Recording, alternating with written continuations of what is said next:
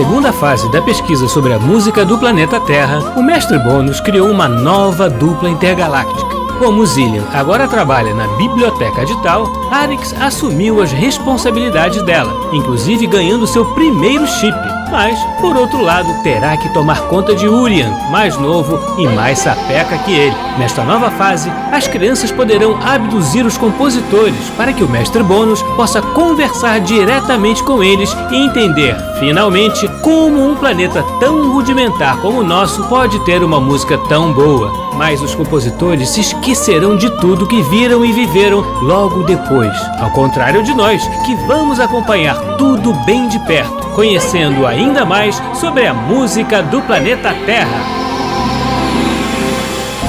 Após abduzirem o compositor Alberto Ginastera, Arix e Urian aprenderam muito mais sobre a música argentina, suas tradições e como a obra do músico argentino mudou ao longo do tempo. Mas, depois de receberem mais um terráqueo no planeta Tal, o que será que espera nossos dois amigos na tarefa de hoje?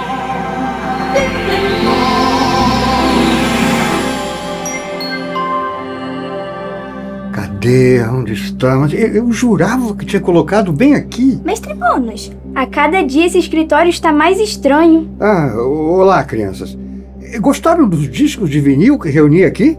Acho que já vi isso em algum museu, Mestre Bônus. Esses discos são da Terra? São sim. Ah, os terráqueos armazenam música neles, não é? Isso mesmo, Arix. Mestre Bônus, o senhor não acha que está se dedicando demais à música do planeta Terra? Tem muitos outros planetas interessantes por aí. Hum, certamente que sim, Urian. Mas o planeta Terra tornou-se a minha especialidade. Realmente não consigo entender, Mestre Bônus. Isso tudo é muito velho comparado ao que já temos hoje em Tal. Não sei por que o senhor gosta tanto da música de lá. Para a gente entender como vivem os terráqueos, como eles fazem sua própria música, é preciso compreender como eles se comportam e como utilizam as ferramentas do próprio planeta, ora. Mestre Bônus, o senhor está trazendo material real para cá. Não são nem simulações. Ah, Urian, não é tão grave assim. Será? O que o piano e o violão ali no canto dizem a respeito disso? Bom, é bem. Olha, as capas dos vinis têm fotos nelas. Hum, esse aqui tem a foto do senhor Alberto Ginastera com uma terráquea. Ela se chama Bárbara Nissimã e o álbum é de música de câmara para dois pianos. Como se não bastasse um só. São discos de vinil para estudo, crianças. Estou aproveitando para revisar a obra de Alberto Ginastera e da música argentina em geral, já que ele esteve aqui conosco. Olha, Arix, aqui tem um disco que fala sobre pizza. Nem acredito que não pude me reabastecer na Itália, mas tem música sobre este alimento. Não, Urian. Esse é o disco do Piazzolla. Também é um grande compositor argentino. o meu sistema de tradução não estava tão bom, mas uma pizza não cairia mal. Então chega de pizza e vamos nos preparar para uma nova abdução. Que nada, a gente vai pra Terra hoje. Acertou em cheio, Urian. Até porque o escritório tá cheio de artefatos terráqueos muito antigos. Mal cabe nós três aqui. E para onde vamos então? Ué, vocês não vão tentar adivinhar dessa vez? Bom, o senhor não falou que suas escolhas não seguem nenhuma lógica. São todas ao acaso. É verdade, mestre Bônus. Bom, então eu darei uma dica. Hoje vocês irão ao Brasil. Já sei. Vamos ao Rio de Janeiro. Isso aí. Vamos a uma sala de concerto. Exatamente. Ela é dedicada à música de câmara. Vamos à sala Cecília Meirelles. Muito bem, Arix. Como você sabia, Arix? Já vamos ao Teatro Municipal, à Escola de Música e para terminar aquela região musical da cidade, só faltava a sala Cecília Meirelles. Excelente, crianças. Vocês vão no tempo presente terráqueo e farão uma visita à sala que já agendei. Levem a versão mais atualizada do Auri para fazerem o resgate musical. Alguma indicação de espetáculo, mestre Bônus? Sim, os concertos estão registrados no computador de bordo da nave e no seu chip, Alex. Boa sorte, crianças! Ei, peraí! Não estamos esquecendo de nada? Ai, caramba, a música! Ah, ainda bem que você lembrou, Urian. Separei inclusive uma obra muito especial. Qual, mestre Bônus? Uma música que fez parte do concerto de inauguração da sala em 1 de dezembro de 1965. A abertura, a consagração da casa, opus 124 de Beethoven. Escolha do grande maestro Henrique Morellenbaum, primeiro diretor da casa. Muito apropriado.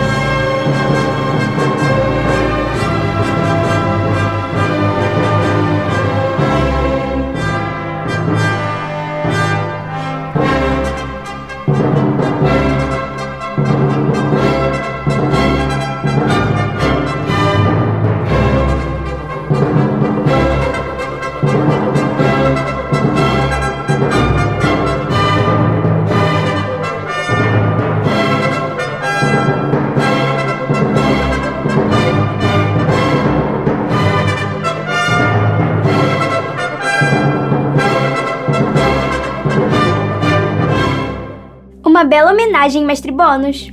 Tinha de ser com o Sr. Beethoven. As coordenadas já estão inseridas na nave? Tudo pronto, mestre Bônus. Boa viagem, crianças. Até mais, mestre Bônus.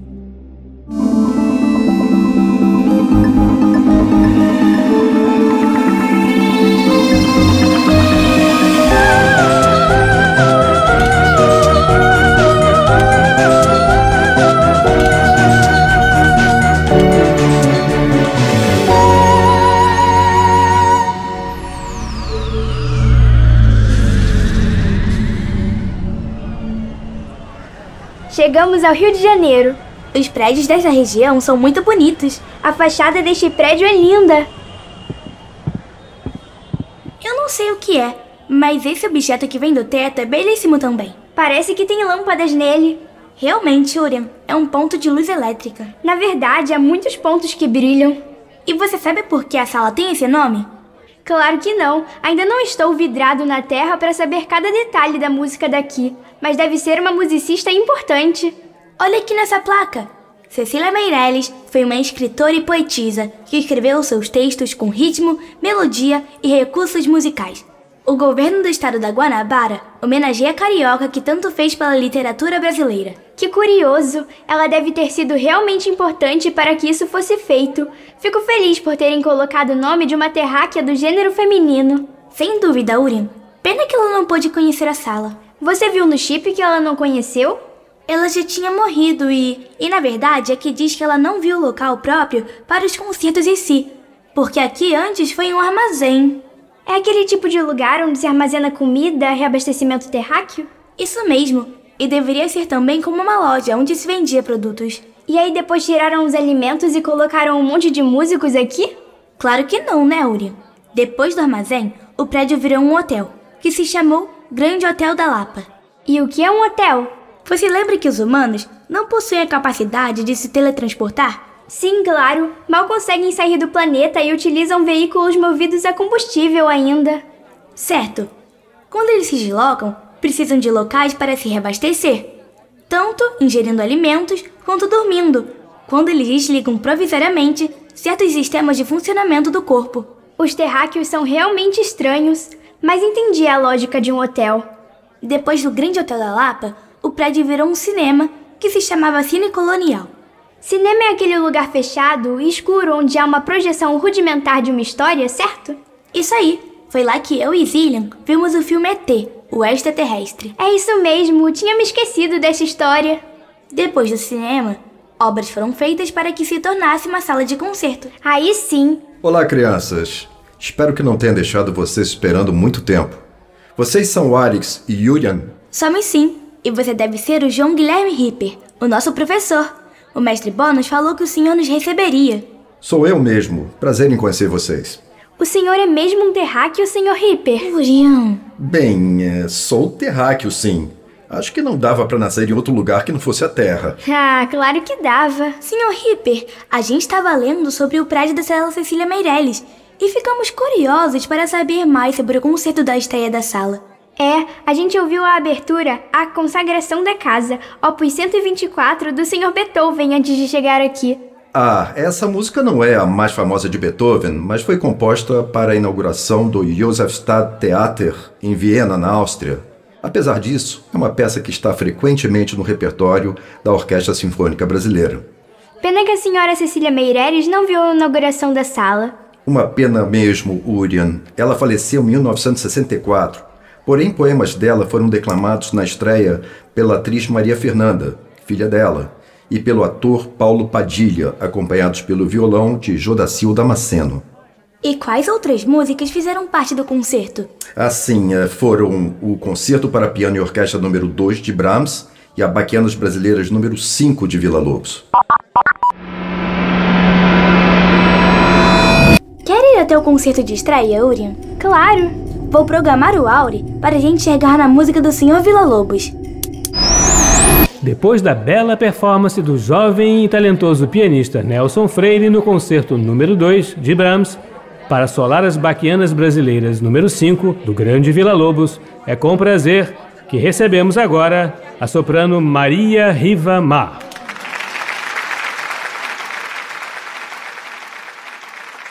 A orquestra do Teatro Municipal continua no palco sob a regência de Mário Tavares. Aproveitem o espetáculo. Bem na hora, Arix. Ufa, ainda bem que deu tempo.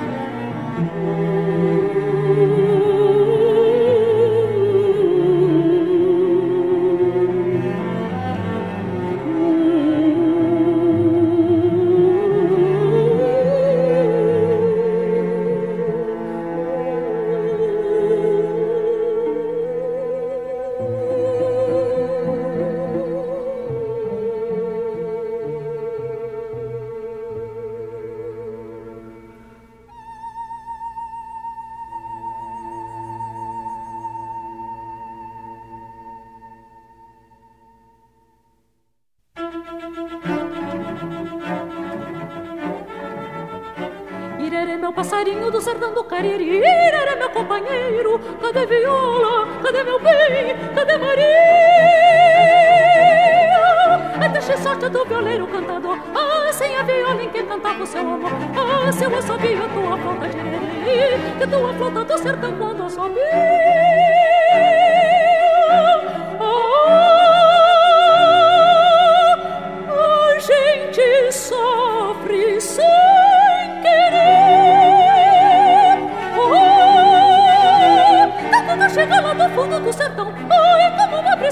É do coração.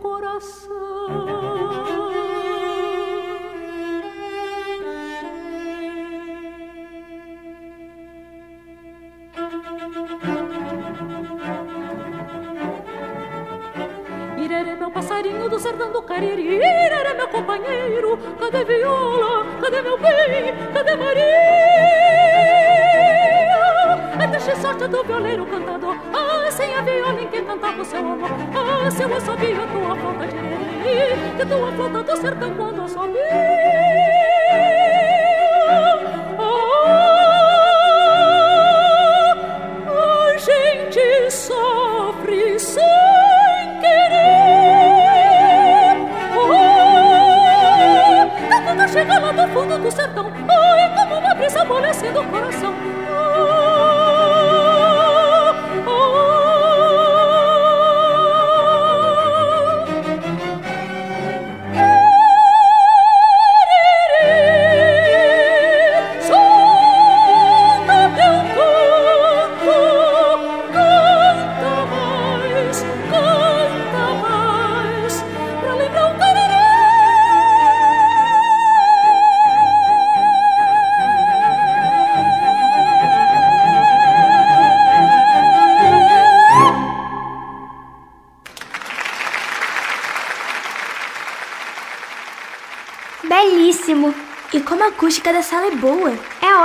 Mas vamos voltar porque deixamos o Sr. Ripper falando sozinho.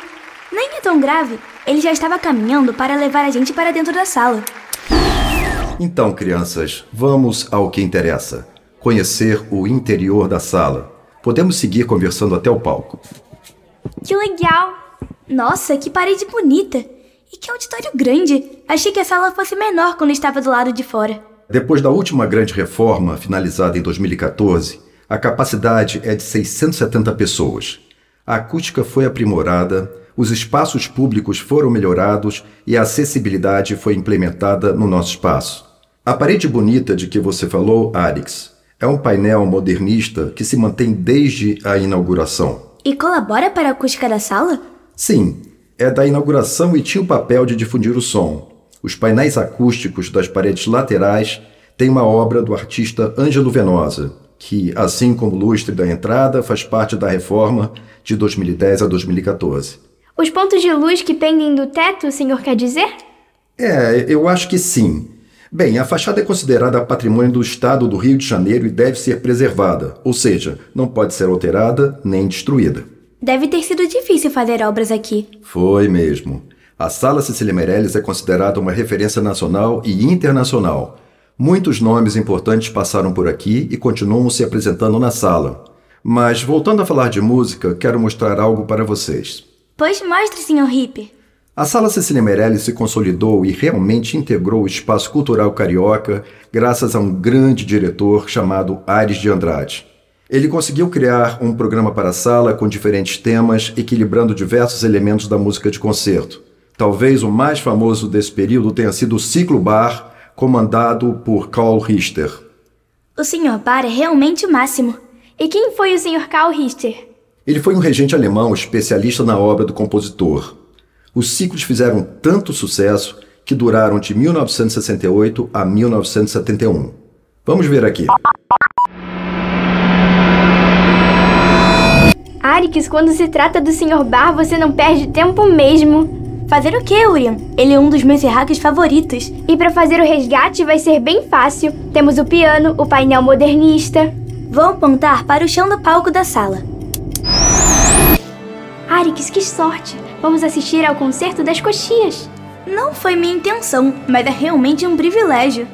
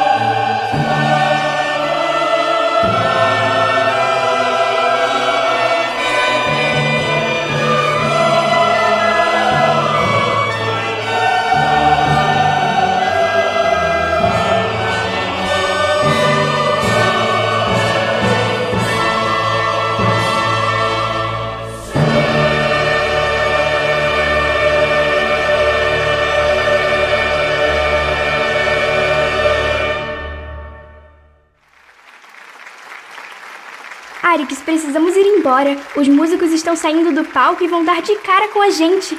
Pela confederação, é verdade. E foi aqui, neste mesmo palco, que em 1970, Carl Richter regiu a Missa em Si menor de Bach com a Orquestra Sinfônica do Teatro Municipal e a Associação de Canto Coral, com uma série de solistas que fizeram outros concertos, como as cantatas de Bach naquele mesmo ano. O concerto foi realmente lindo, Sr. Ripper. É que estar aqui nos coloca dentro do espetáculo, Sr. Ripper. Bem, vocês já devem saber que a Sala Cecília Meirelles tem como vocação abrir espaço para música de câmara. Falamos de muitos concertos com grupos adaptados, porém grandes. É verdade, já estava me perguntando sobre isso. O ano de 1978 foi marcado por mais um programa ilustre, o Festival Rostropovich. Que nomes engraçados! Eles eram músicos da antiga União Soviética. São do mesmo lugar onde nasceu o Sr. Igor Stravinsky, não lembra, Uriel? Ah, é verdade. Tinha me esquecido. Isto mesmo, crianças. O estudo de música de vocês está realmente avançado. Seria muito legal conhecer pessoalmente o mestre Bônus. Onde fica a mesma escola de vocês? Ah, fica no. Fica no. Fica em Cosmos. Ah, sim, eu conheço. Mas vocês precisam vir mais aqui. Mas a gente sim, Sr. Ripper. Já visitamos o Teatro Municipal e a Escola de Música. Mas continue falando sobre o festival, por favor. Ah, sim. O grande violoncelista e maestro Mstislav Rostropovich veio ao Rio de Janeiro fazer uma série de concertos, não só na sala. Com ele vieram a talentosa soprano Galina Vitchneveskaia, sua esposa, e sua filha Olga Rostropovich, violoncelista também. Ele veio com a família inteira. Sim, e aproveitou para fazer uma turnê praticamente. E foi realmente uma ótima oportunidade para eles atuarem em diferentes formações com um repertório bastante variado. A família tocou reunida? Em alguns concertos, mas o principal é que eles também puderam tocar com outros intérpretes que admiravam e que teriam pouco acesso em sua terra natal. Mas, Sr. Ripper, cadê a música de câmara nessa história? Eu já estava chegando lá. Um dos concertos mais marcantes desse festival foi o duo de violoncelo e piano de Rostropovich e Marta Argerich. Hum, a Marta Argerich é uma pianista argentina, não é? Ela mesmo. Ela só voltaria a tocar na sala 25 anos depois, em 2004. Que pena que demorou tanto. Foi neste piano que ela tocou, Sr. Ripper? Sim, Alex. Temos essa sorte de ainda termos o mesmo piano. Nós vamos acionar o Auri no piano? Com certeza. Ufa, que bom que dessa vez estamos sentados na plateia. Olha, Arix, o moço está cumprimentando duas terráqueas. Devem ser a esposa e a filha. Devem ser mesmo. Elas estão na primeira fila. Já vai começar.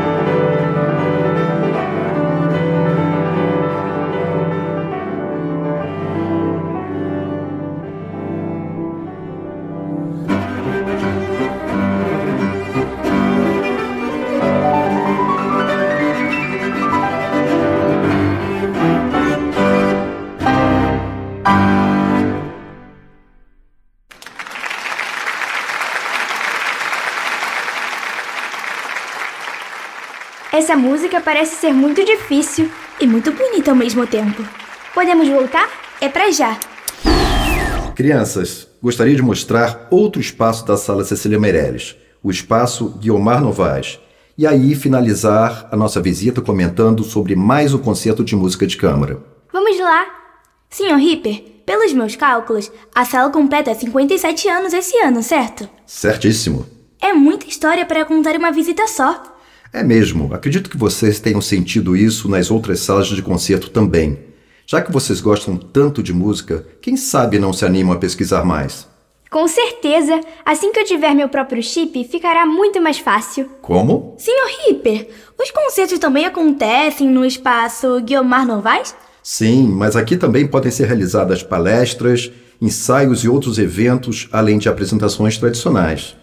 E qual outro concerto o senhor queria mencionar? O Dudu do flautista francês Jean-Pierre Rampal e da pianista brasileira Aleida Schweitzer, em 1979. Por que esta apresentação é importante? Ah, porque o ano de 1979 também foi magnífico para a sala. Vieram tocar aqui nada mais, nada menos que o Quarteto Medici, Nina Bellina e Dalton Baldwin.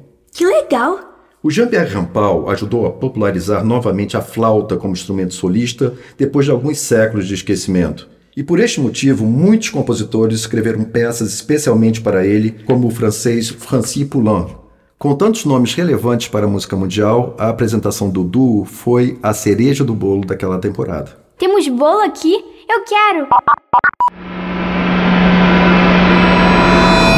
Uriel, não tem bolo nenhum. É uma forma dos terráqueos falarem. Puxa, achei que finalmente a gente iria se reabastecer. Vamos aproveitar e acionar o Auri por aqui. Onde podemos acioná-lo? Que tal nessa estante de partitura? Ela parece ser bem velhinha. Vamos tentar, não temos nada a perder. Será que estamos no concerto certo? Ai, tomara que sim. Arix tem humanos sentados até no palco. Nunca tinha visto isso. Então estamos na apresentação certa. As informações do mestre Bônus diziam que isso tinha acontecido. O Sr. Rampal e a Sra. Leida são realmente importantes.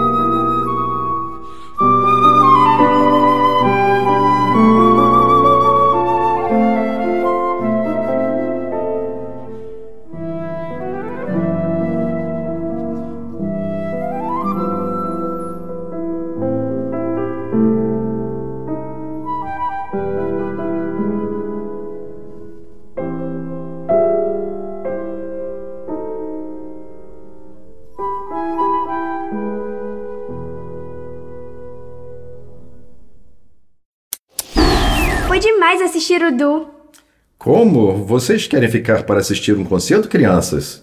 Ah, seria ótimo, Sr. Ripper, mas temos que perguntar ao nosso professor primeiro. Se vocês puderem, é só olhar a programação de hoje. E se vocês quiserem realmente comer bolo, tem a nossa bomboniera aqui no segundo andar. Oba! Vamos perguntar ao mestre Bônus, Arix. Tá bom, vou mandar uma mensagem de voz para ele. Mestre Bônus, podemos assistir a um concerto hoje aqui na sala Cecília Meirelles? Acabamos nossa visita agora. Podem sim, crianças. Aproveite que a tarefa de hoje terminou. Divirtam-se. Eba! Estou lendo aqui que hoje tem o senhor Antônio Menezes e amigos. Tem um monte de instrumentos diferentes na formação. Ótima escolha, crianças. Que prazer foi visitar a Sala Cecília Meirelles. O diretor João Guilherme Ripper os recebeu muito bem e contou toda a história desta sala de concerto tão importante para o Rio de Janeiro e o Brasil. Não deixem de conferir mais aventuras intergalácticas de Arix e Urien na viagem pela música do planeta Terra. No programa de hoje, nós ouvimos as seguintes músicas: Abertura Consagração da Casa, Opus 124, de Ludwig van Beethoven. Com a Orquestra Filarmônica de Berlim, sob a regência de Herbert von Karajan. Baquianas Brasileiras número 5 de Vila Lobos. Com a Orquestra de Violoncelos, sob a regência de Alceu Buquino. Soprano Maria Lúcia Godoy. Missa em Si menor de Johann Sebastian Bach. Com o Coro e Orquestra Sinfônica da Rádio Bávara, sob a regência de Eugen Jochum. Sonata para violoncelo e piano de Edvard Grieg. Violoncelo Yo-Yo Ma e piano Emanuel Watts. Sonata para flauta e piano de Francis Poulenc. Flauta Patrick Galois, piano Pascal Roger.